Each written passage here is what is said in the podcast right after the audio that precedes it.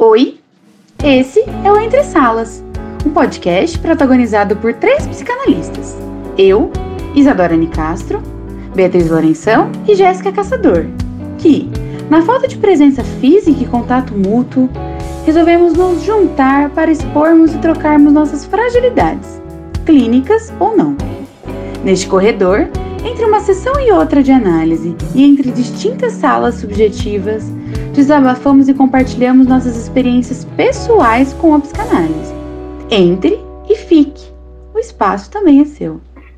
Sejam muito bem-vindos a essa segunda temporada do podcast Entre Salas.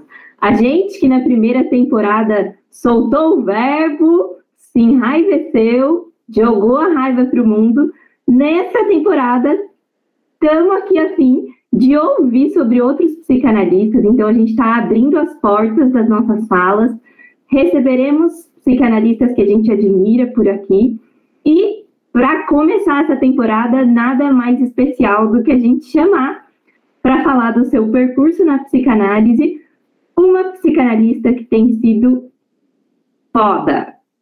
Gleiciane Pires, se apresenta então, conta para o pessoal quem que é você. Então, meu povo, depois de uma recepção calorosa dessa, a pessoa fica até inibidinha.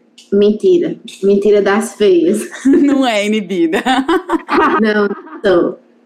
Não, sou, eu sou envergonhada, sabia? Que tenho uma facilidade com as câmeras, mas sou envergonhadinha, assim. Tudo com script. Agora mesmo, eu tentei, né? Não vou falar nada, não li as perguntas mas tô aqui com um papel e uma caneta para cipar, já dá uma riscadinha. Mas vamos, tá né? Bem-vinda, Gleice. Bem-vinda. Obrigada, obrigada pelo convite. Tem um tempão que eu não faço podcast, a gente tava batendo uma prosinha aqui antes, e eu dizendo que é um negócio que eu gosto de consumir. Então, é bom fazer porque gosto de consumir também, né? Então, eu sou a Gleiciane, Gleiciane Pires, o Pires é o sobrenome que eu gosto. Eu sou psicanalista lacaniana, daquelas que não morde e que fala. E eu gosto de falar com outros psicanalistas a partir de um lugar que eles entendam. É estranho, né? Pensar uma psicanalista lacaniana já desse lugar aí, mas eu acho que se não tiver interlocução, não tem discurso. Se não tiver discurso, não tem psicanálise lacaniana. Então, não dá para fazer for de outro jeito. O outro jeito é um jeito não lacaniano. Então, já, já começa por aí, por onde eu caminho. Eu tenho 31 anos, não sou mais uma jovenzinha. A coluna já reclama. Trabalho pra cacete. Acho que trabalhar é o troço que eu mais faço na vida. E é isso. Sou sócia da Apolo Buenos Aires. Sou um neném na psicanálise, como eu já ouvi de um psicanalista bem conhecidão. Porque tenho só quatro aninhos de formada em psicologia. Então, é por aí. Mas eu tenho quatro aninhos de formada em psicologia, mas a psicanálise não entrou só nesses quatro aninhos, né? Então, tem história por aí. E quatro anos cronologicamente falando, né? Porque a gente sabe que quem tem vivência com psicanálise, com leitura, com experiência na clínica, sente a coisa atravessando a gente de um jeito que, meu Deus, é. Com certeza, e assim, os quatro anos é a depender do que, é que a gente vai fazer com esses quatro anos, né? Quatro anos lendo uma página por dia é uma coisa, quatro anos lendo Lacan no, no ponto cronológico é outra coisa, né? O que você faz com sua clínica a partir do percurso que você faz é diferente demais. Então, a gente pode ter aí um psicanalista de 30 anos que faça muita cagada e um de um que faça cagada nenhuma, porque está apoiado teoricamente, sabe por onde caminhar. É, tempo não é preditor para a gente dizer bons psicanalistas, não. Acho que a gente precisa poder pensar a partir da capacidade de atuação técnica, né, do, dos profissionais. Tempo não. Temos aqui todos jovens, né, e todos bons psicanalistas. Então. E não sei se você já recebeu pessoas, né, que conversam com você e tudo mais, marcam horário, e daí quando chega no seu consultório fala, ah, mas é você? mas você não que vai me atender? Não, viu, Isadora? Oi? Não dou, não. Eu, era paciente. Não recebe? Sério Nossa. mesmo. Eu já, tipo, ah, mas é você com essa cara aí de bebê? Daí eu, é. E aí, vamos Pois entrar? é, né? O que você acha? É o skincare, moça, que tá em dia. Tô bem hidratada, colágeno, col- colágeno aqui, ó, passando raiva todo dia. Mas sabe que nunca, nunca rolou assim de dizer, ah, porque você é novinha, não. Rolou que minha primeira paciente é uma psicanalista bem antiga, tipo, aqui na cidade. Minha primeira paciente do consultório foi uma psicanalista bem antiga, assim, formada há não sei quantos anos, formada em psicanálise. Chega dói. Há, tipo, 20 anos. Então, ela praticava psicanálise há 20 anos. E eu era um chuchuzinho, né? E aí, de Um vez em quando, chuchuzinho. Ai, uma- gente, que uma massadinha. E tipo, ah, porque tem 20 anos que eu pratico a psicanálise. Mas aqui você é paciente, meu amor. Né? Aqui você não é analista. Eu, e eu sempre, sempre marquei essas coisas assim. Na faculdade também era chata de dizer, ah, porque é um psicanalista de 40 anos. Ah, mãe, será que ele escuta ainda, minha gente? Essa é boa. Não é por aí. Não é por aí. Né, Eu tive. eu- o meu supervisor atual é super jovem. Eu faço supervisão com mais de um supervisor. Ele é super jovem, um deles, e não trocaria ele por um jurássico com certeza, de jeito nenhum. Já chego causando tretas, né? Acho que polêmicas, né? Porque a gente está tão habituado a escutar que o fulano que tem mais percurso, ou que mais tem experiência, que mais tem coisa para transmitir, que, meu Deus, aí, aí você vai colocando em questão aquilo, né? Que a gente escuta muito no nosso campo, que você começa a se deparar de que a coisa não é bem assim, né? Esses, essa relação de é, causa e consequência não é, não é muito matemática, não. Não, não é. né? Se a gente faz um percurso contínuo de estudo, claro que se a gente tem essa linha aí temporal a nosso favor, o negócio caminha melhor. Mas que não é não é garantia de ser bom psicanalista, que nem o divã não é garantia de uma análise, né? A gente não tem garantia. Eu acho que é justamente com isso que a gente trabalha, né? Com a não garantia de alguma coisa, com alguma coisa que é evanescente, né? Que tropeça, que manca, que tá ali, mas não tá, que aparece, né?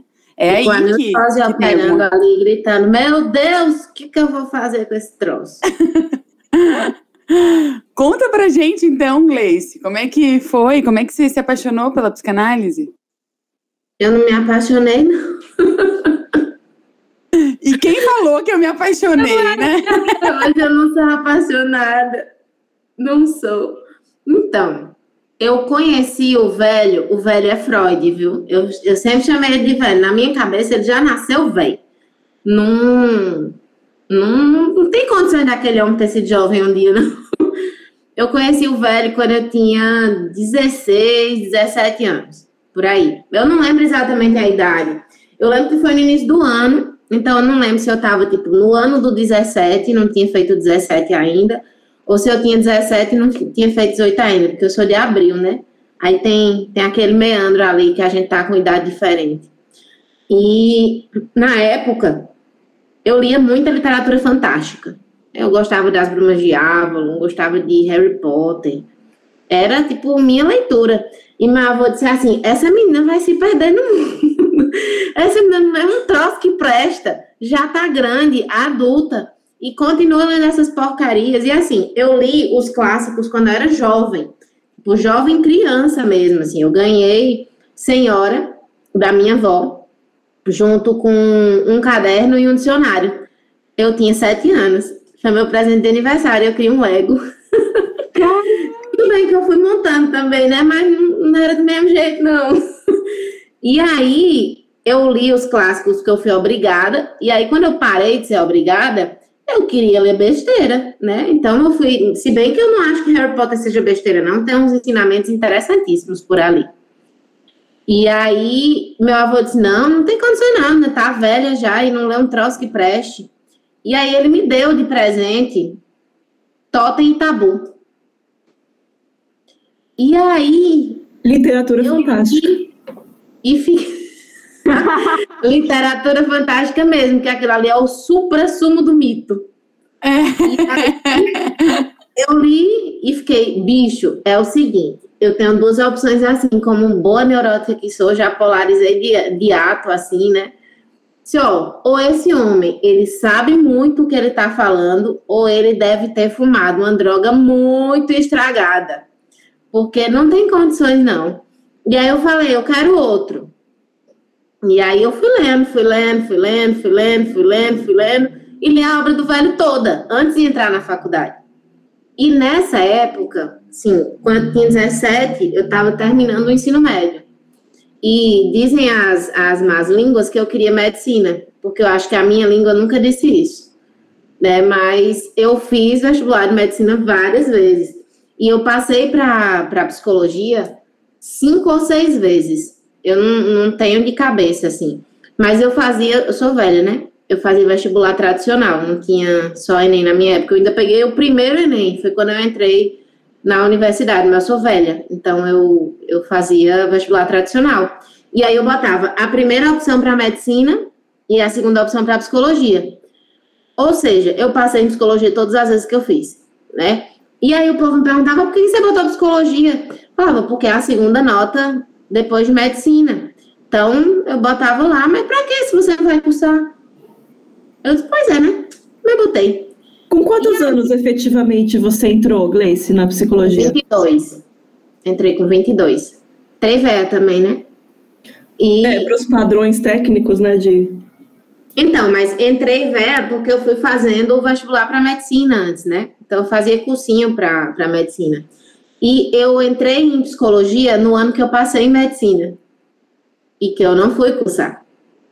Né? Eu passei em medicina não rolou minha matrícula, foi em Campina Grande. Talvez tivesse rolado e eu não tivesse aqui, ou se eu tivesse virado psicanalista no meio do caminho também, corri o risco. Mas não rolou a matrícula, porque eu estudava em colégio de freira e eu precisava de um documento. E na época da minha matrícula, não tinha freira para assinar. Então, tipo, perdi. Passei na Facisa, em, em Campina Grande, era bolsista, passei em primeiro lugar, inclusive. Escolha Nossa, você está brincando. e a palavra da freira, a assinatura da freira impediu as Nossa, coisas. Passada com essa história. Passada. É, foi foda mesmo, assim. E eu lembro que na época, eu fiquei triste, assim, sabe? Mas eu não fiquei fodida, por exemplo, como eu ficava com as não aprovações. No primeiro ano, quando eu fiz o PE, Estadual de Pernambuco, eu fiquei em 23º lugar na fila de espera, chamaram 22. Nossa, eu fiquei muito fodida, muito fodida. E quando, quando rolou essa daí do, do eu não conseguir me matricular, eu não fiquei tão fodida assim.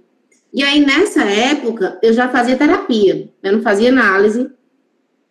Já fazia análise. 20, 22, já fazia análise.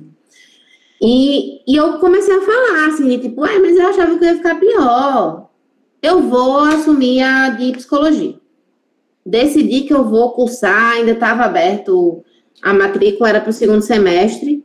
Eu passei em medicina, acho que foi em julho, e me matriculei em, em psicologia, acho que foi em agosto. Foi um troço assim, tipo, pertinho, sabe? E aí eu falava muito em análise assim, pô, mas eu achava que ia ficar mais fodida. Será que eu vou querer sair mesmo? Ah, não, não vou estudar de novo, não. Outro ano de cursinho, tô fora. Quero não. Vou entrar em psicologia, e se pá, se der para transferir, se tiver transferência interna, eu faço o troço. Quando eu entrei em psicologia, eu já tinha lido Freud inteiro. E já tinha na minha cabeça que eu não queria trabalhar com aquilo. Eu quero atender gente, não, eu não gosto de gente. Até hoje eu digo isso, não gosto de gente. É a gente também não gosta. É, essa, frase já foi, essa frase já foi dita por aqui, hein?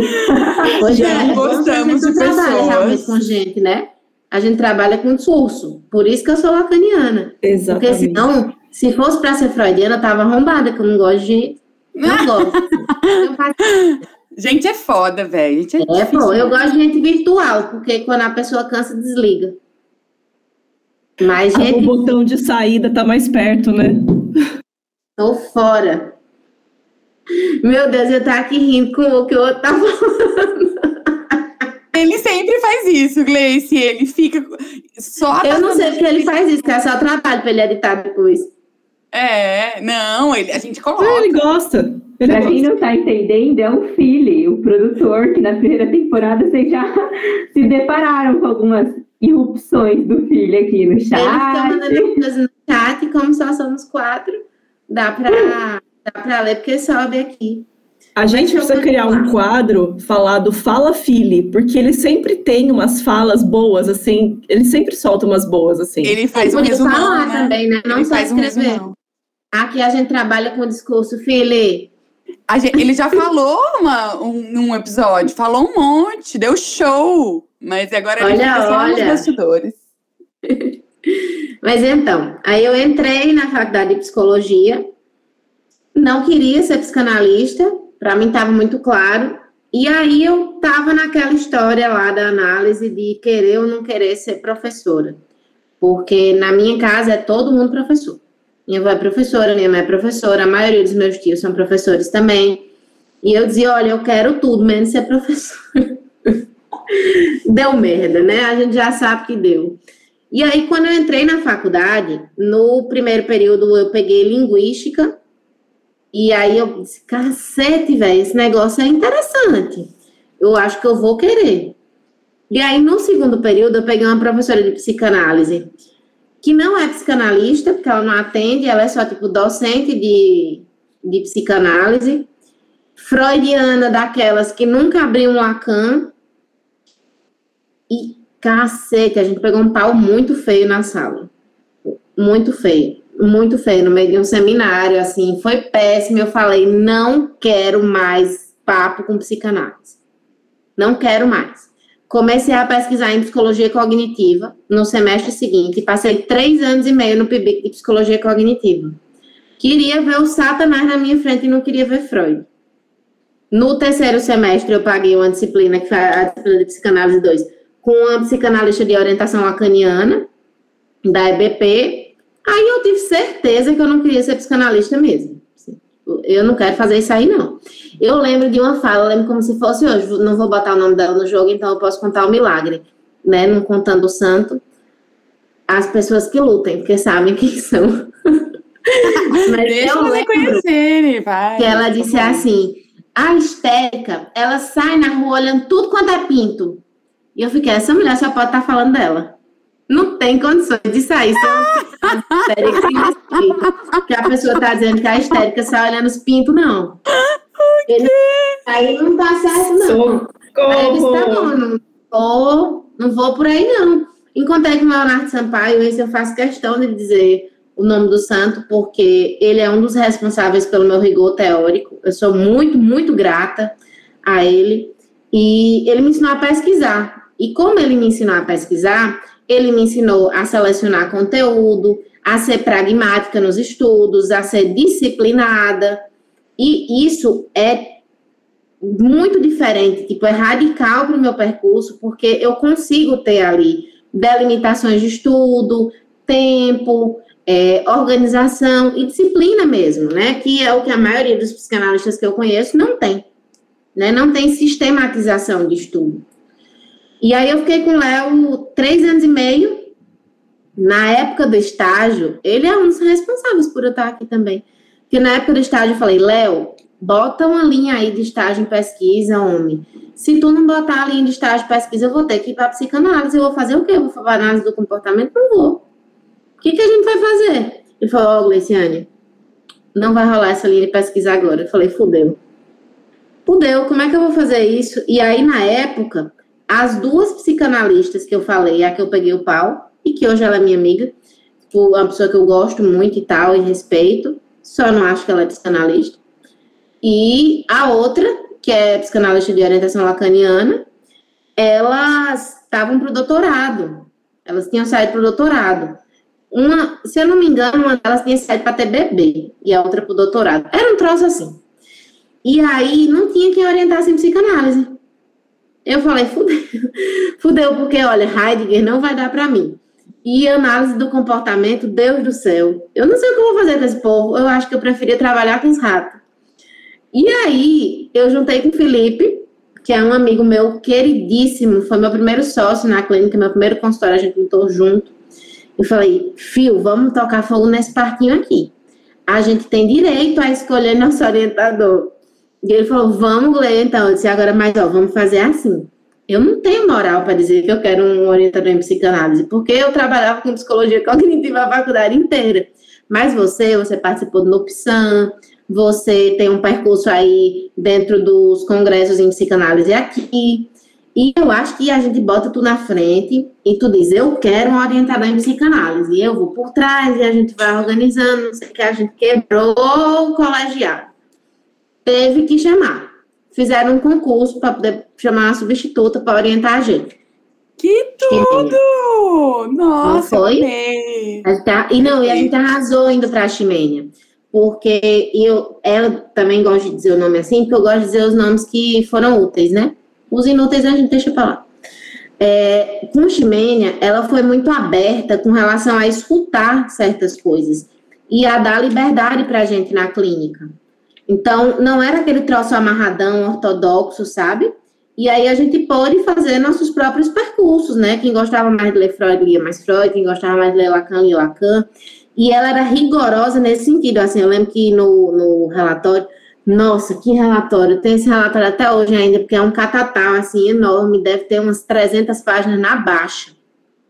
E aí ela dizia, não quero Manoni não quero nenhum comentador, eu quero que vocês vão ler Lacan.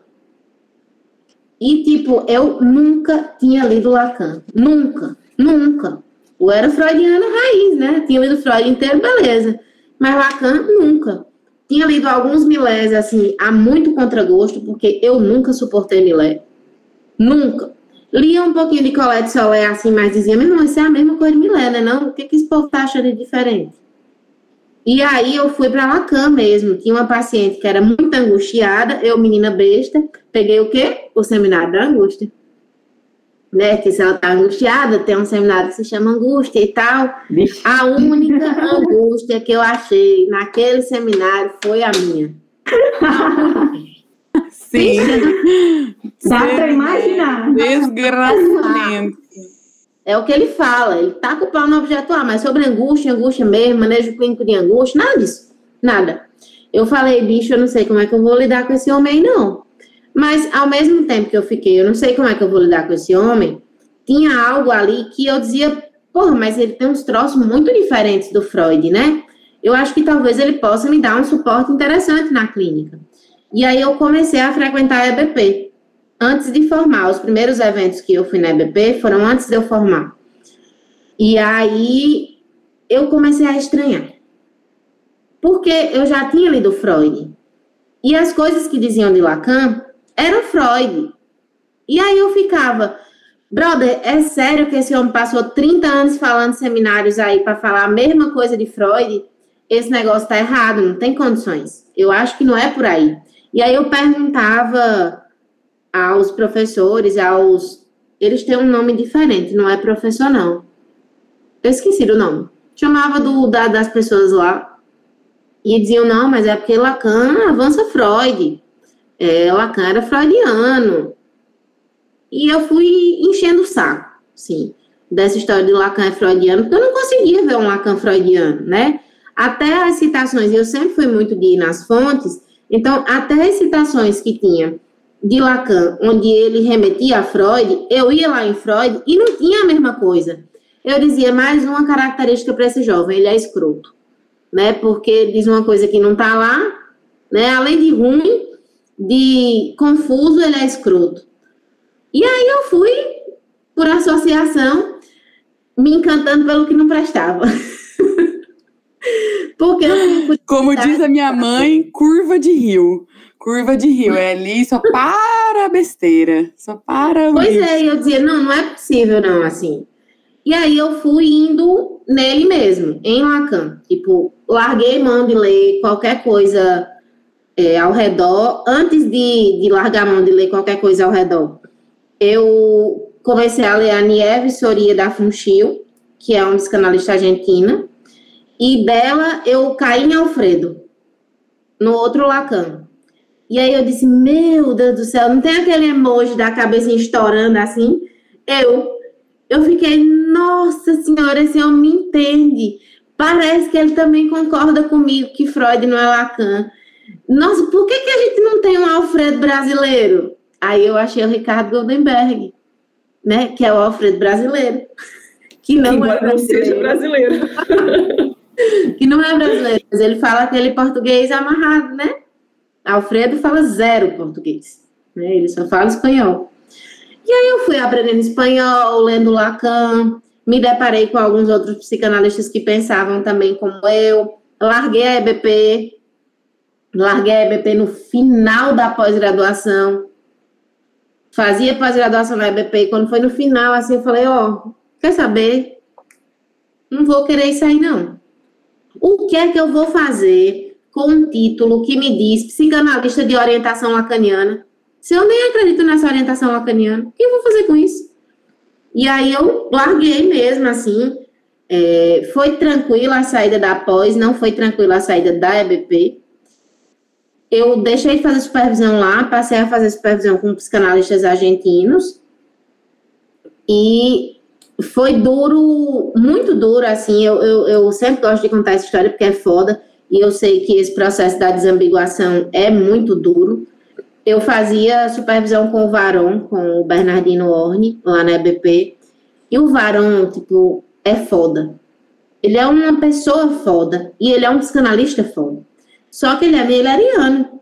E não cabia mais eu fazer uma supervisão mileriana se eu estava no percurso lacaniano. Mas, sério mesmo, eu não pisei os pés na EBP ainda, desde que eu saí. Porque eu tenho medo de ver Varão, porque eu sei que com certeza eu vou chorar.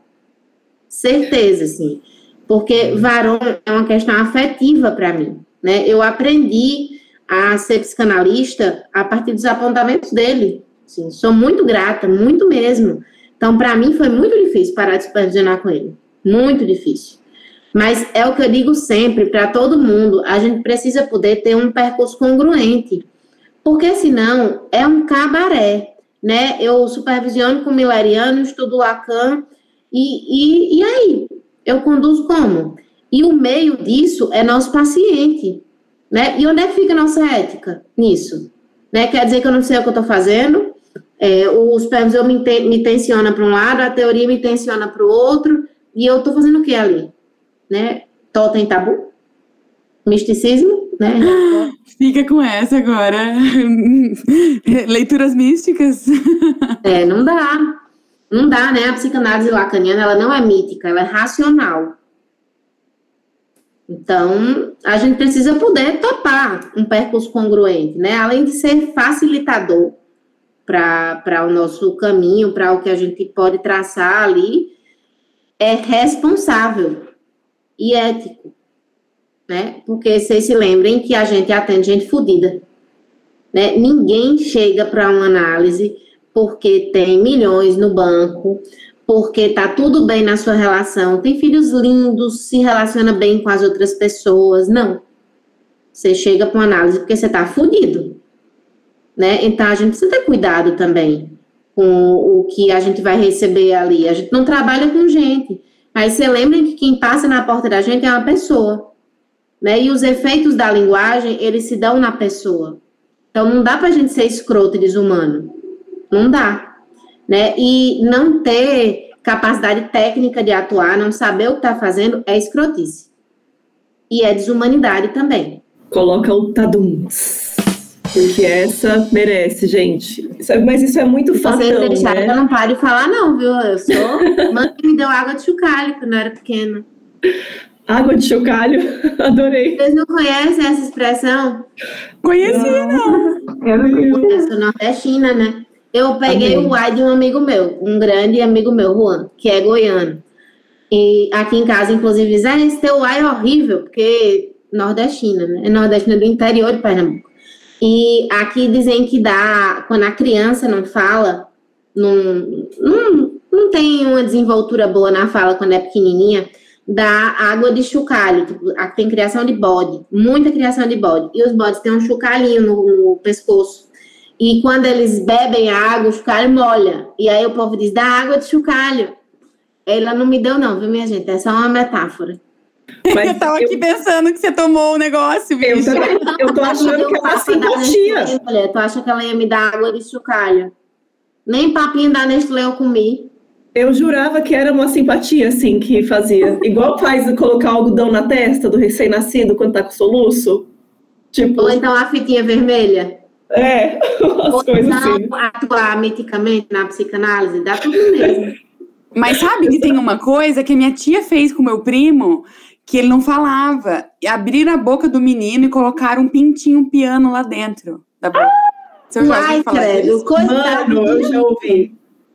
Real? Não adiantou nada, o menino continua Daí ainda mais, imagina depois de um pintinho dentro da boca, Pelo mano. menos aí. Criança aí que traumatiza, desgraça. Gente. Ah, eu não sei na vida dele.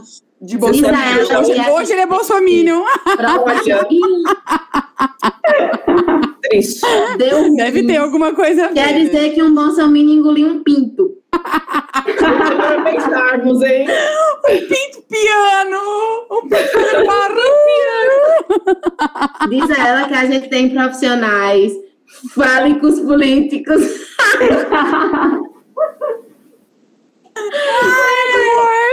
Zela que a gente tem umas profissionais aí bastante qualificadas que se chamam fonoaudiólogas, que podem ajudar melhor que o pinto. E melhor que a água do bode lá de chocalho. O pinto às vezes não resolve tudo, queridos. Não. Infelizmente o pinto é falho.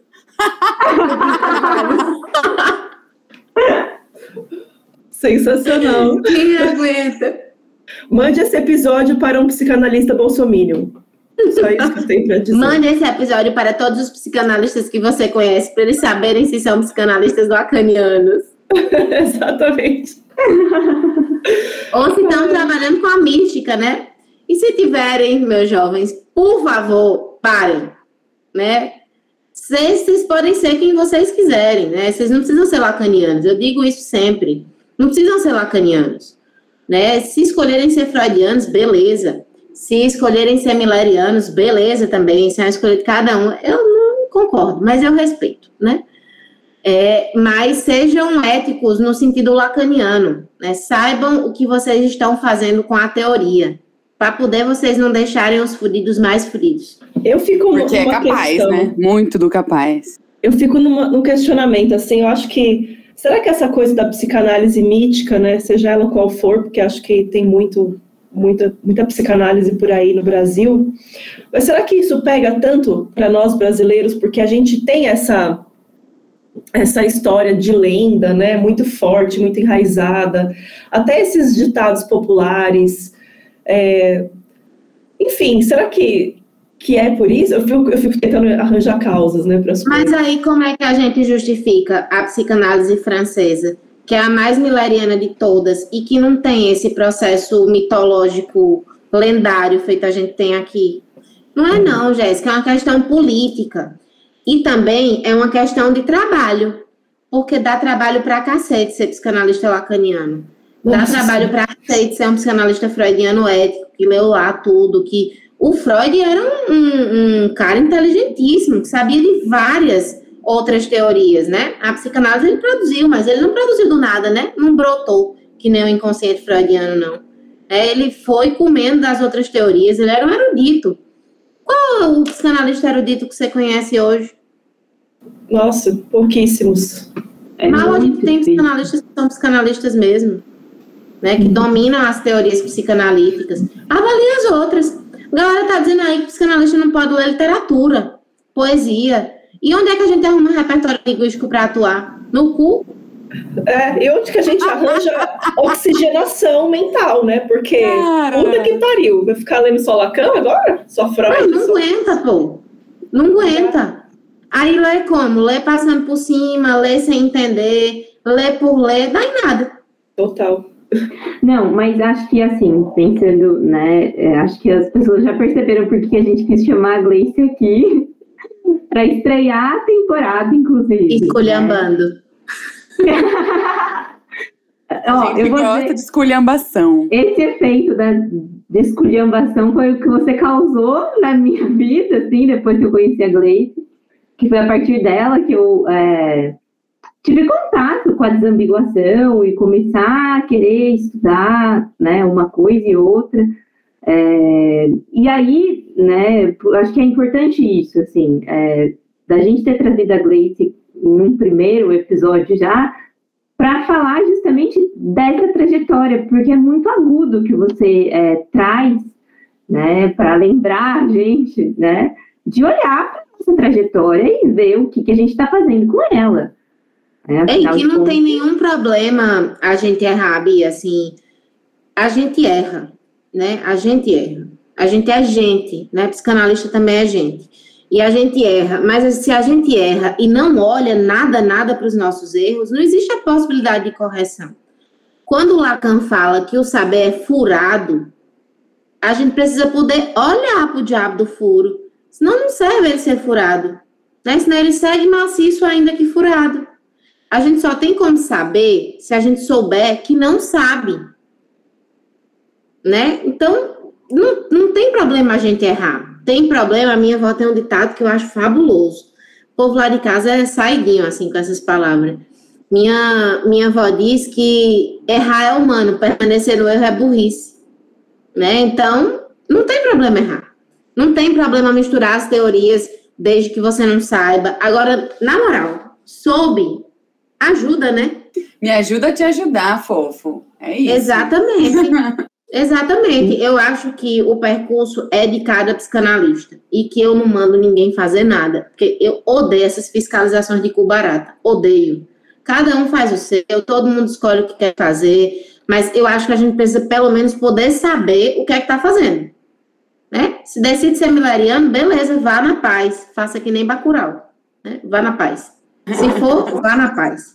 Mas saiba as merdas que estão implicadas aí se for lacaniano também, leia criticamente, porque o Lacan ele é escroto em muitos pontos da teoria. Né? O Lacan falou que todo transexual é psicótico, o que é incongruente com relação à própria teoria que ele propôs. Porque se a gente trabalha com significante, transexual não vai ser a mesma coisa para um falante ou para outro falante. Então, se a gente não analisa criticamente o troço, a gente segue reproduzindo violências e absurdos. Isso em qualquer teoria. Né? Então, não é, não se trata de a dizer, não é um argumento de autoridade, a psicanálise lacaniana é a melhor. Ela é a melhor para mim, porque é com ela que eu sei fazer. Ela é a possível para mim, porque para mim faz sentido utilizar a linguística, a lógica matemática, a topologia e até a filosofia, que é um calo do cacete para mim, faz sentido né? Mas ela é a melhor para mim. Não existe isso de ah, Lacan é melhor que Freud. Não existe isso. Se a gente cai aí, a gente cai num argumento de autoridade que é cego e é burro. Né? Não, não adianta ir por aí. Ah, eu não sei se vocês viram, tem um, acho que tem um mês mais ou menos que a, mais ou menos que a Rita Von Hutt lançou um vídeo falando sobre as coisas que ela quer mexer e ela disse que ela dá um, uma aula, uma aula inaugural lá na, na universidade que ela dá aula, e ela diz que pergunta para o povo, o que é, que é sexo? E aí alguém diz, é uma relação entre duas pessoas. E aí ela diz, duas? Não é com a genitália. Então, só se transa com a genitália, não é uma relação de prazer. Então, comer um bolo de chocolate é transar? Né? E ela bota essas questões todas que nos servem muito, porque se a gente se amarra num troço, a gente, primeiro, não consegue agir lacanianamente, segundo, a gente não consegue agir eticamente. Ela diz: nossas certezas são burras, mas nossas dúvidas são sábias. Né? E a gente não tem espaço para dúvida se a gente não operar a partir de um lugar ético. Só reproduz. Que vai de encontro com essa história do furo, né? Que é, é, inclusive, você estava até fazendo uma crítica sobre isso, né, Gleice? Que rola muito no nosso campo essa máxima, né? De que todo saber é não todo, é furado e não sei o quê. Tá, mas beleza, né? Mas o que, que a gente vai fazer com esse furo, né? Exato, é, tudo bem, é furado, mas aí isso autoriza a gente a não saber nada? É. é do lugar de seguradores de uma varinha, todos nós místicos, mágicos? Não. furados, né? E, e aceita isso de boa. O que, que vai passar por esse furo, né? Eu fico pensando por o que é que passa pela cabeça do neurótico, né? Para poder não saber nada e sustentar-se desse lugar e não se questionar nada desse lugar aí. Né? Quer dizer que eu não sei, eu sustento esse não saber e eu não faço nada com isso. Tipo, e quer dizer que a neurose ela só opera nos relacionamentos, né? Na clínica, não. Porque o psicanalista que não se questiona sobre isso, ai, não sei não. Eu não respeito, não. Não respeito gente que não questiona a sua própria prática. A gente precisa Engole, né? Engole alguma coisa só e vai, vai seguindo com aquilo, assim. Como tivesse engolindo referências e despejando referências, sem de fato tocar alguma coisa na gente, né? Sem e, ter alguma coisa. Luísa, essas referências. Porque eu, eu, de vez em quando, eu falo sobre isso com a Jéssica no, no direct do Instagram. Bicho, eu só posso pensar que a galera não leu Lacan. Porque, sério, tem coisa que é tipo bizarrice que tá lá em texto simples de Lacan. E que a galera tipo, faz um mundo. Ah, porque não sei o que, porque não, e que não tem lá na teoria, sacou? São um bocado de referência vazia e não lida. Referência não lida não serve para nada. Que é aquela coisa, né? Pegar o fragmento e tomar o fragmento de uma referência como todo e sair divulgando esse fragmento como a grande lição de Lacan, né, e tal. Aí cai, né, de novo para a palavra religiosa da coisa, assim, né? Pois é. Testemunhas de Lacan. Você tem um minutinho hoje, meu jovem, para escutar a palavra de Lacan? Ai, meu Deus. Gente, vamos encaminhando para os quadros que a gente tem Vamos, Bora. nesse clima de polêmica. Vamos Bora. É... Depois da vamos. chambrada na cara. Depois da chambrada. vamos Ai, dar uma risada. Eu, eu tô até boinha hoje. Eu quase tá nem tá boinha, tá? Não tô? Ó, Você vamos tá... lá. desfile é, de tapa. desfile de tapa. Segura esse tapão na cara. Segura e faz alguma coisa. Não é para doer, né? É para fazer função. Fez função, tá top. A massa. Vocês estão entendendo por que, que a gente queria essa mulher nesse podcast? Vocês estão entendendo. Para cutucar o pé do ouvido de vocês. Eu, eu gosto de cutucar. Ó, oh, eu acho que quiser poder vez... cutucar, né? Para ser psicanalista lacaniano também. Se for caladão lá, hum, hum. faz nada, hein? Passa nada. Você sabe que antes da gente terminar, gente, quer dizer, antes de prosseguir, Vai.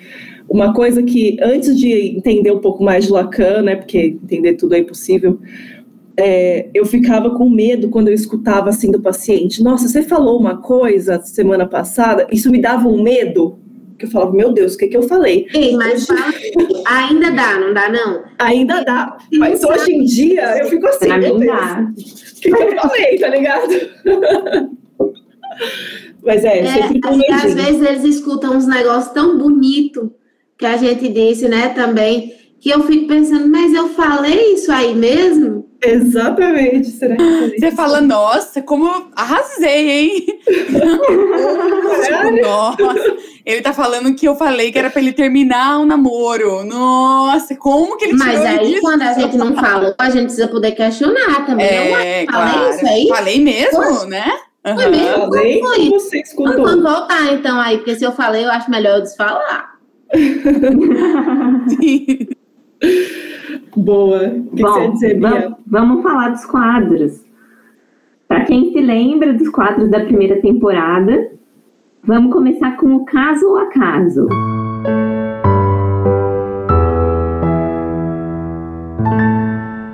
O quadro caso ou acaso é aquele que a gente traz alguma situação bizarra, às vezes inesperada, e a gente bota na mesa. É caso é alguma coisa importante, é alguma coisa que tem uma significação aí que você deve se atentar? Ou é só uma casa da vida, alguma coisa que acontece, bola para frente? Quem trouxe caso a caso hoje? A Isa, a Isa trouxe, Isa, eu sei. Eu já, trouxe. Já cantou a bola do seu, vai. Vou começar então. Eu vou poder me meter. Vai, vai, Vai. poder Opa! e vai poder falar também, o seu caso a caso, se você tiver. É, se você Tá bom. tiver um, É, vamos lá, a gente começa, porque daí você entende mais ou menos o que, que, que é o, o quadro de fato, né? Porque a Jéssica, por exemplo, entendeu só agora, na segunda temporada. nem. Nem a Vamos Jéssica. ver se entendeu mesmo. É, vamos ver se eu entendi? Ó, passou Não uma tem temporada bronca, pelo menos inteira. ela tá revendo a prática. É isso. Ó, passou, passou uma temporada inteira. Depois que acabou a temporada, aparece a Jéssica nos stories mandando um caso a caso. Tipo assim, descobrindo a roda, né? Gente, eu finalmente entendi o que, que é esse quadro. Enfim, é, eu atendia um analisando que estava há um tempo já comigo e nunca tinha falado do pai. E em algum momento, esse, na verdade, ele tinha falado do pai, mas que o pai tinha sumido na vida e que aquele pai não Ué, mas o pai não era sumido, como é que ele ia falar do pai? É, que o pai não, tinha, não fazia importância pra ele, né? Aí ele fala disso, só menciona. Aí um dia, um belo dia, ele faz uma relação lá e começa a falar do pai. Meu pai fez isso, sei a história do meu pai, e bibi, bibi, daí ele fala: Nossa, é a primeira vez, né, que eu tô falando de fato dele aqui, assim, relacionando alguma coisa e tal. E o telefone do cara toca. O, o pai fazia um tempo que tava sem falar com ele né? Fazia um tempo, desde criança que ele não viu o pai. E o telefone toca, ele pega assim e falou: Ah! É o telefone do meu pai. meu pai tá me ligando. Mano, ele pega no divã assim, fala: Meu pai tá me ligando agora. Daí ele ficou assim, estagnado. E agora? O que, eu faço? Daí eu, tipo, diz você, né? Não sei. Mas enfim, trago isso pra dizer: caso ou acaso, né? estava falando do pai e o pai surgiu a simples coincidência?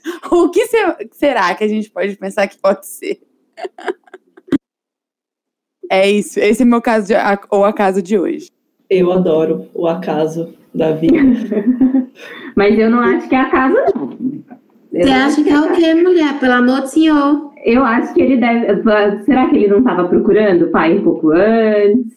Sei, esse Não, contato tá, aí. o fato de ter tocado na hora da sessão. Ah, isso sim, é. Aí, aí, isso, insurgência do pai, como é que fala essa palavra? Uai, gente, mas tem coisa que é coincidência mesmo. Se a gente for. É, é o acasão que a gente ficou perdido. Eu fiquei perdida. Já pensou, ah, não, meu Deus do céu, vamos analisar aqui que agora esse pai apareceu, que agora na hora da sessão, isso deve ser analítico. Não, né? Nossa, é Ele deve o ter me ouvido. Tem microfone aqui, caralho. Meu pai tá sabendo. do que eu tô Aconteceu falando. comigo. Não tá psicose, socorro Deus. Aconteceu comigo uma vez, eu estava falando para Jéssica um pouco antes, de eu estar na estrada e é- era um dia assim, eu, eu tava dirigindo e tava muita chuva, assim, neblina e tal, e meu pai, né, tipo, não, vai com o carro, de boa e tal. Meu, derrapou o carro, a aquaplanagem, né, que chama, deu uma aquaplanagem no carro, carro ficou, virou assim na estrada. E, e eu, assim, aquilo me tomou de um jeito, assim, foi um soco no estômago, assim, que eu quase vi o carro capotando no meio da estrada e tal. E aí passou, assim, um minuto, assim, eu nem tinha me recuperado direito ainda, liga o meu pai, exatamente isso, assim, liga o meu pai para saber se estava tudo bem. Porque, porque ele tinha falado pra você antes? Não entendi. Porque Não. ele. Porque, não sei, meu pai nunca ligava, acho que ele ficou preocupado, né? Tipo, não sei, deve ter visto na previsão do tempo, que ia estar chovendo e tal. E daí você falou: vem aqui, meu, pega esse carro e me leva embora, pelo amor de Deus. Não, fui, não, tá tudo bem e tal, nem falei, assim, porque senão ia ser uma preocupação danada. Mas aí segui e tal, mas eu achei muito louco isso, assim, porque meu pai nunca liga na estrada, nada disso, assim, sabe?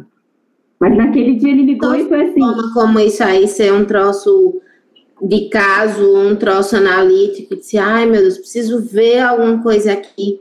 Tem certas Imagina. coisas que a gente não clínica, minha gente. A gente não precisa inventar roda, não, na clínica. É, não tem, por exemplo, nenhum problema fazer feito o que a Isa fez, de o que é que eu faço aí? Sei lá, dá teus pulos, faz teus corre. Isso, vai não, vivendo, bora vivendo. Uma coisa que é analítica e que não é. Aí, por exemplo, paciente tá cruzando as pernas, veio com a roupa curta demais, mexe demais no cabelo. Uai, se isso não entrou na linguagem, isso não entra pra gente. Não tem como configurar no caso. Né? Aí a gente poderia falar sobre o que é que ele estava passando ali com relação ao pai. Mas não sobre se teve ligação, não teve ligação. É, claro, é sobre isso. Uhum. Sim. É, é, é, um quadro que a gente traz para fazer. A besteira, Isa, é que tem gente que vai dizer que tem alguma coisa que teve uma comunicação. Uma comunicação é inconsciente. Ou na hora da sessão, é porque tem alguma coisa aí nesse circuito pai analista paciente. E não, assim, não, não dá pra gente cair por aí, não. Doideira, viu? Nossa. Vai, Gé, agora que você entendeu o que, que é o caso a caso, qual que é o seu caso a caso de hoje? O meu tem um pouco de caso, mas acho que tem a caso também. É assim, ó, de tempos em tempos, a clínica é instável, né?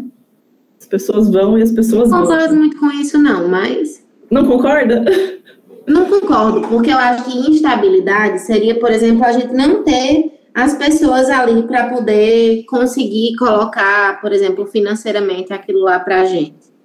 Né? Eu, eu acho que ela é móvel. Né? Tem gente que vai e é volta, é tem gente que vai embora, mas outros vêm. Porque pensar a clínica como instável é colocá-la naquele lugar de, meu Deus, eu nunca vou sobreviver da clínica. Né? A clínica é, nunca vai me dar um conforto, uma estabilidade, uma possibilidade de viver bem. E, bom, pode, deve, Sim. na minha opinião. Total. Mas olha só, se liga no que aconteceu. Eu tirei duas semanas de férias em agosto.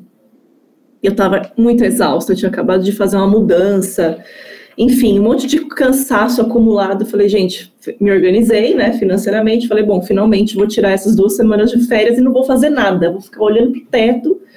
E assim, a única coisa que eu vou fazer é fazer manutenção dos grupos de estudo, que é a única coisa que eu posso fazer que me oxigena. Bom, tô lá eu. Voltando das férias, sei lá, acho que uns cinco, umas cinco pessoas que estavam em atendimento comigo falaram que iam terminar, que não iam voltar, que não queriam voltar e não sei o quê. Falei, gente, alguma coisa. Será que tem relação com essas férias? Beleza. Passou-se o tempo, esses lugares vagos foram preenchidos por outras pessoas, não todos, porque eu falei, quero, quero um pouco mais de espaço. Aí daqui a pouco dessas cinco pessoas voltam três. Pelo amor de Deus, quero voltar. E aí o que, que a gente tem que fazer? A gente tem que arrumar espaço, né? Para colocar as pessoas que já estavam em tratamento mas caso a caso, né? Esses movimentos assim de, sei lá, cinco pacientes ao, ao mesmo tempo saindo e três ao mesmo tempo voltando, isso para mim é na mesma época, na mesma semana, isso para mim me chama atenção.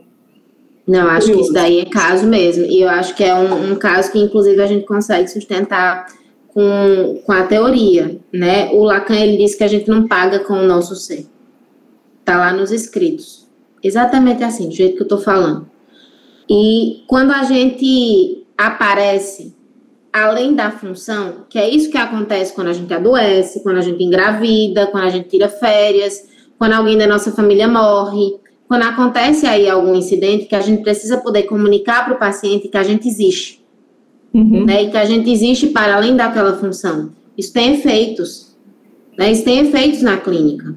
Né? Cada um lida como pode, e os seus foram embora, voltaram. Alguns, outros não vão voltar nunca mais, porque querem que o psicanalista seja escravo, né? Não férias.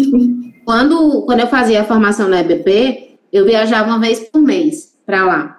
E aí é longe daqui de Petrolina, são 550 quilômetros. Então eu perdia uma quinta, uma sexta e, uma, e um sábado, que na época eu ainda atendia nos sábados de atendimento, todo mês. O que é que acontecia? Quando eu voltava, a minha agência era um cabaré. Tipo, não tinha condições, tipo, gente desmarcava, gente queria um atendimento antes, o povo dizia que faltava sem avisar, ou então ficava remanejando a agenda todo mês. a semana que eu voltava de Salvador era isso. Todo mês, até eles se adaptarem. que isso ia rolar. E assim, eles sabiam que eu estava indo para poder ser uma psicanalista melhor para eles, que era um processo formativo. E eu sempre joguei muito claro com meus pacientes. Assim, de tipo, tô indo porque eu tô indo fazer formação, preciso remarcar, que não tem problema nenhum, mas tem efeitos, porque a gente deixa de ser aquela criatura inominável, tipo Voldemort, ali, e passa até um corpo, né? Um corpo que existe no mundo, né? Que cansa, que engravida, que transa, que perde entes queridos e que não está ali só para ele, né? Enquanto função. Isso tem efeitos. Não é, não é acaso. Né? Mas você falou um troço aí importante demais, Jéssica, que eles foram embora e eles puderam ir embora. Porque as portas do nosso consultório servem para abrir e para fechar né? Elas precisam estar abertas, tanto para entrar quanto para ir embora. A gente não agarra paciente nenhum e diz, você vai ficar aqui. Não. Jamais. A gente quer que a pessoa vá embora mesmo em algum momento, né? E até, sim, né? Porque se a gente pensa em psicanálise lacaniana, é uma cura para a neurose, né? Então, a gente não quer que fique fodido a vida inteira. E eles puderam voltar. E se eles não tivessem ido, você jamais se daria conta desses movimentos. Né? Eles foram, sim. eles puderam voltar. E, e assim é a vida. Uns vão, outros não voltam mais. Chegam outros. Uns vão e voltam, vão e voltam. É movimento clínico mesmo. Vocês não acham, não? Eu falei muito aqui. Eu é acho. mesmo. É. é movimentada, né? É bom que seja movimentada. A gente se movimenta junto com ela, né? Ao passo Sim. que ela se movimenta, a gente tem que se movimentar daqui, né? Maravilhoso. E você, Bia? E o seu caso a caso? O meu, eu abri a caixinha de perguntas pro pessoal lá no Instagram, né? E teve um que me intrigou muito, assim. E aí eu vou mandar para vocês. A pessoa disse: Minha primeira terapeuta, vez ou outra, bochechava nas sessões e isso sempre me incomodava. Bochechava? Depois, tipo, bochechava, é. Ou bocejava? Acho que era, eu acho que bochechava, tipo. Ela escreveu duas tipo, vezes. Tipo Listerine, assim? É, ó, Ai, deixa eu terminar. Com água, com água.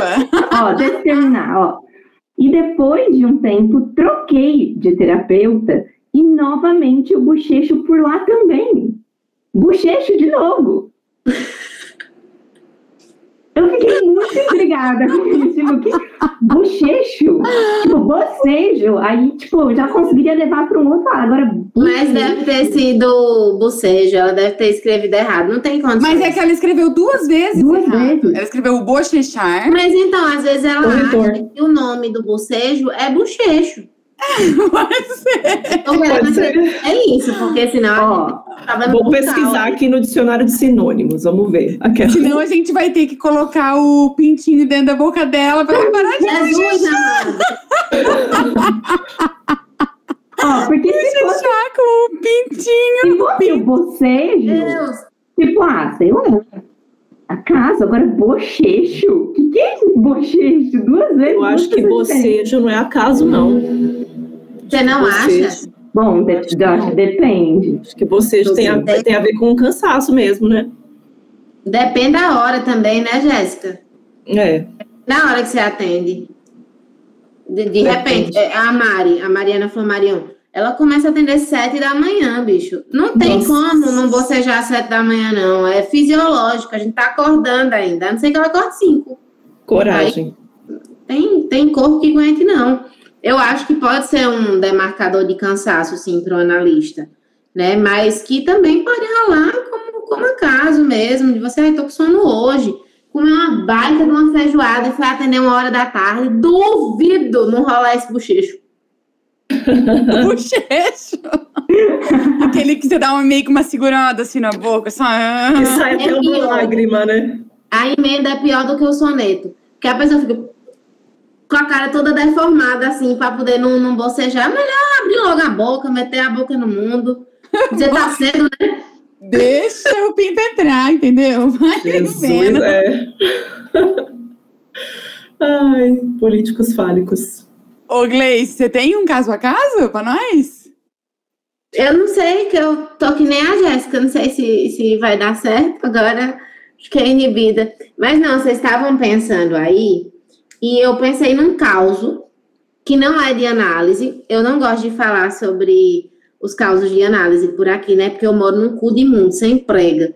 Então, por saber quem são meus pacientes, é dois minutinhos. Então, não falo sobre caso de, de paciente. Mas eu queria falar sobre um caso de uma supervisão que eu fiz, que eu não era supervisora, eu era supervisionando. Eu era fodida, no caso, né? Que foi da época do estágio. Foi da época do estágio.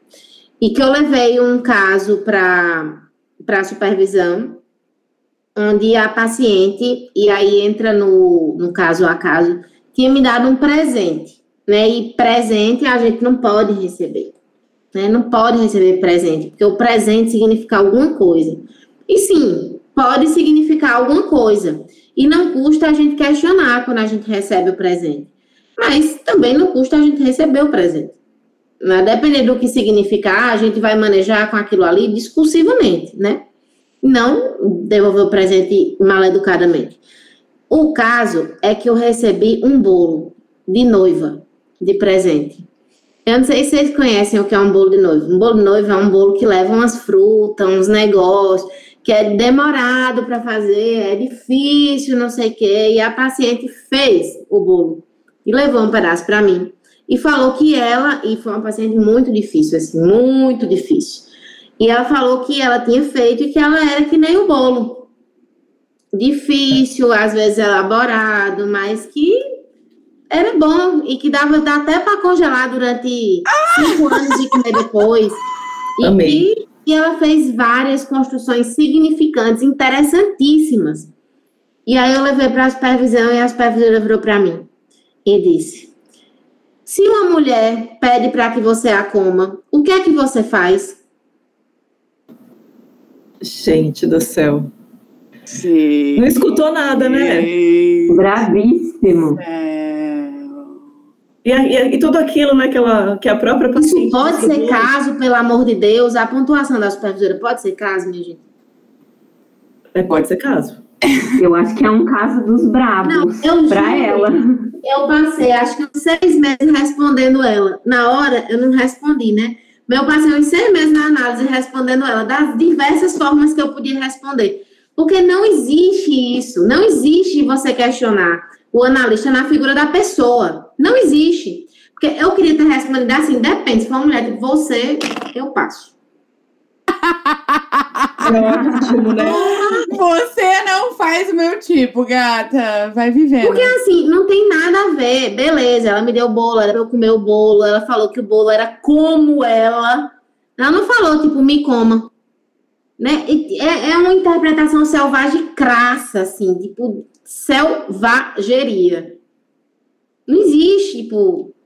Não. E, e quanta coisa interessante, né, que foi dito, né? Dá para congelar, para comer depois, foi trabalhoso de- dessa E, e você veja, eu disse aqui, foi um caso super difícil.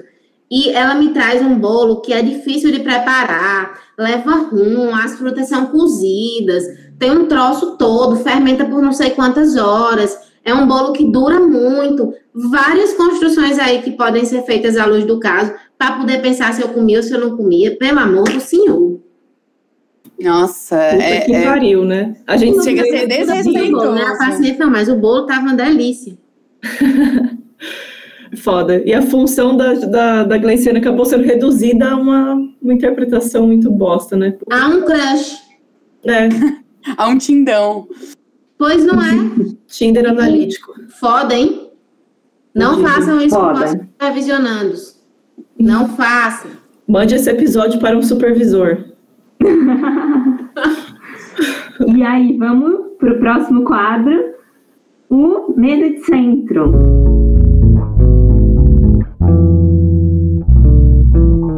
O medo de centro, e aí agora eu tô pensando, putz, não lembrei de, de preparar alguma coisa para esse, droga. O Mesa de Centro é o, o nosso quadro em que a gente indica coisas. Podem ser da psicanálise, não, enfim, da vida aí, que vocês estão curtindo. Série, música, filme, livro, aula, enfim. E quem que tem alguma coisa para indicar aí na Mesa de Centro? Eu vou indicar. É, o filme que tá na Netflix, acho que faz um tempo que tá lá já. Que se chama Boy Erased. Vocês já assistiram? Hum. Ai, Não. É bem É bom. filme? É, um É filme. tipo, Ah, tipo Garota dá uma palhinha. É, é a história de um menino homossexual e que é pego aí por essa bizarrice religiosa e é colocado em um lugar para fazer uma cura gay, assim. É bem Legal. pesado e é bem interessante pra gente, assim. Então, fica aí a indicação desse filme. Pesadão, dão. Achei pesado também. E Tá você. Gleice, o que, que você tem pra indicar? Então, eu vi uma série, tem um. Acho que tem um mês por aí. Depois da pandemia, eu fiquei das séries. Fiquei doente de série. Agora, tipo, pego uma e tocava nela num dia. E essa foi uma dessas, assim. Ela é curtinha. Tem na Globoplay. Não estão me pagando nada por esse merchan. Mas eu adorei, assim, porque ela traz uns troços interessantíssimos sobre droga, sobre construções familiares. Chama Onde Está Meu Coração. Ai, tudo! Já indiquei aqui, eu acho, né? Lindíssima. E, e além de linda, faz a gente quebrar vários preconceitos com várias coisas, assim. Do tratamento dos adictos, das relações familiares, do sexo. Tem várias coisas que, que a série traz que são quebras, assim, de, de estereótipos interessantíssimos, né? Começando por a protagonista, que é uma médica.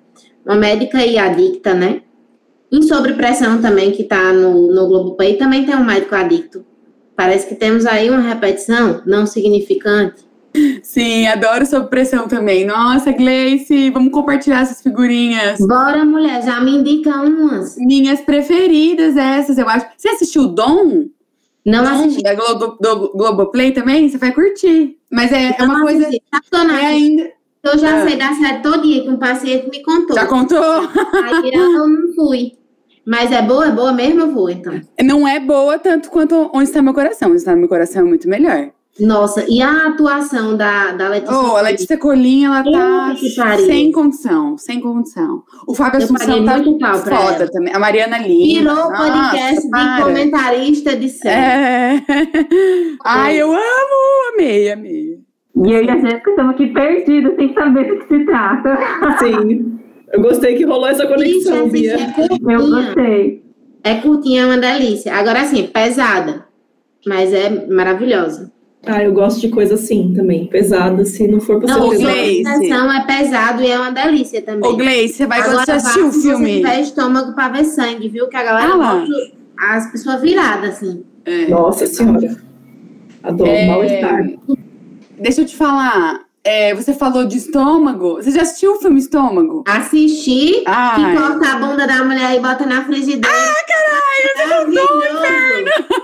Gente, Perfeito, assistam também. eu definitivamente Da não tenho estômago. dos mesmos criadores, só que não. De estômago tem Hannibal, a série, que dá vontade de você comer. Nossa, Olha, tem sim. muito em parafuso, porque tem um banquete lá e, tipo, são pessoas. Você sabe que são pessoas, mas é tão bonito que dá fome, bicho. Loucura. É, é, uma, é uma loucura mesmo, mas olha, eu partilho desse desejo aí. Qual será o gosto, né? Eu fico me perguntando. Da bunda. Da- qual será o gosto da bunda? Meu Deus, a gente começa com psicanálise bacaneando e termina com a bunda. Começa com pinto na boca, termina comendo a bunda. Meu Deus! Ai, gente. Socorro! Não vão respeitar a gente, não, viu? Se diz que psicanalista tem que ser recatada. Tem que ser erudito, né? Aquelas... Bela recatada. Não, mas a erudição não, não afasta o, o não recatamento, não. A gente pode ser erudito e esculhambado. Eu acho que, inclusive, é a combinação melhor que tem. Para Mas solo brasileiro, Focada. Ó, um chuchu. para solo brasileiro é maravilhoso. Chuchuzinho. Deixa, deixa eu fazer minha indicação aqui, então, da minha mesa de centro, que é uma coisa assim, meio algo com açúcar, mas ao mesmo tempo não, já que a gente está falando de coisa louca e que dura muito. O livro O Amor nos Tempos do Cólera, porque agora eu tô lendo o, o Brabo do Gabriel Garcia Marques. Mano, e essa história me deixa assim de choque, com a cara no chão, que a pessoa ficou a vida inteira trocando cartas e flertes com a mesma pessoa. E assim, vai pro túmulo essa história, né? Eu não terminei ainda, mas Caramba, né? Como que algumas coisas engatam, né, na neurose dos Não outros. é água com açúcar, né? Puta história. É uma puta história, eu, eu leio chorando, assim, tá? tá o negócio é, é doido. assim. Nem eu tô entendendo, tô lendo o negócio caindo lágrima. Eu fico, gente, o que que tá acontecendo? Você é já bom. leu as cartas do Freud para a esposa dele, para Marta Bernais? Não. Nossa, o Freud era um poeta. Que pena que nenhum dos casos céu. dele andava, né? Mas ele era um poeta. o velho era poeta. O velho era muito poeta. Não, e as coisas que ele escrevia para Marta, assim, eram lindíssimas, assim. Eu li na época da faculdade, li assim como, como literatura mesmo, assim. Disseram que era bonito, eu fui lá e vi. Tem na internet de, de livre acesso, assim, porque o, o Freud, ele, a gente não pode falar desse legado, né? Ele liberou toda a obra dele para livre acesso, né? Então, tá lá e é de graça e a gente nem comete crime de pirataria. O Então, velho é generoso. o velho era generoso. Não era, não, viu, Jéssica? Ele era muito era esperto mesmo, né? A política Era vaidoso. é dele querer ser vaidoso. Não que a vaidade seja uma coisa ruim. Não, É. Que o egoísmo, se ele for bem colocado, é um troço interessante, já dizia em Rand. O egoísmo virtuoso. Ixi, já tô. Daqui a pouco já vão me chamar de neoliberal de novo. Vão pegando essas referências aí, hein? Bia, e o A seu? Ayn Rand é, tipo, Eu. pra a filósofa mais foda que existe, assim. O objetivismo dela é um negócio. Nossa, eu tenho vontade de abrir a cabeça daquela mulher e dar um beijo no cérebro dela, assim, porque ela é sabida demais. muito, muito, muito. Agora, ela, ela escreve, não escreve tão bem, não, sabe? Assim, tem umas partes que são, uh, assim, ruim de tolerar, de ler, mas, porra, se você pega a filosofia dela, foda, foda, foda. Tá, agora minha indicação, eu lembro, como eu consegui pensar em uma. Que esses dias eu tava lá no Instagram e eu pus uma, um vídeo tocando, não era eu que tava tocando, é, piano e tal, e muita gente perguntou o que, que era aquilo, e aí eu vou compartilhar aqui com vocês, principalmente para quem ainda não tem o hábito de ouvir, ou, e quer ter, né, sei lá, tem interesse em ouvir música instrumental, é, principalmente música um pouco mais clássica. Foi é, o compositor que eu comecei a entrar, assim, comecei é, a ouvir um pouco mais, o som é mais assimilável, que é o Ludo, Ludovico Einaudi. Ele é um compositor da música erudita e tal, só que aí ele foi incorporando alguns outros estilos, assim, nas composições dele. Então, pop, rock, folk. Então, o resultado, assim, eu acho que é um resultado muito bacana, assim, de ouvir e tal. É super assimilável, assim, então, para quem ainda está no universo das canções, né, e que tem, só consegue ouvir a música lá, né, com, com a letra e tal, parte A, B e C, enfim. Vale a pena, do Ludovico Einaudi. Ouçam. E Gostei. depois contem. Beatriz, Boa. nossa musicista aqui da turma. Eu, Eu, eu que só indico o livro, né? Hoje eu eu não sei fazer nada com ela. Inclusive, foi uma grande frustração da vida, assim, se, se já é para partilhar coisa pessoal. É, que eu, eu gostaria muito de ter nascido com uma voz bonita, minha gente. Eu sei as letras, tudo, mas cantar que é bom nada. Mulher, mas o que importa é que você tem, faz bom uso da sua fala. E falando em fala, eu anotei aqui umas Ou como eu frases. seria nojenta se eu cantasse.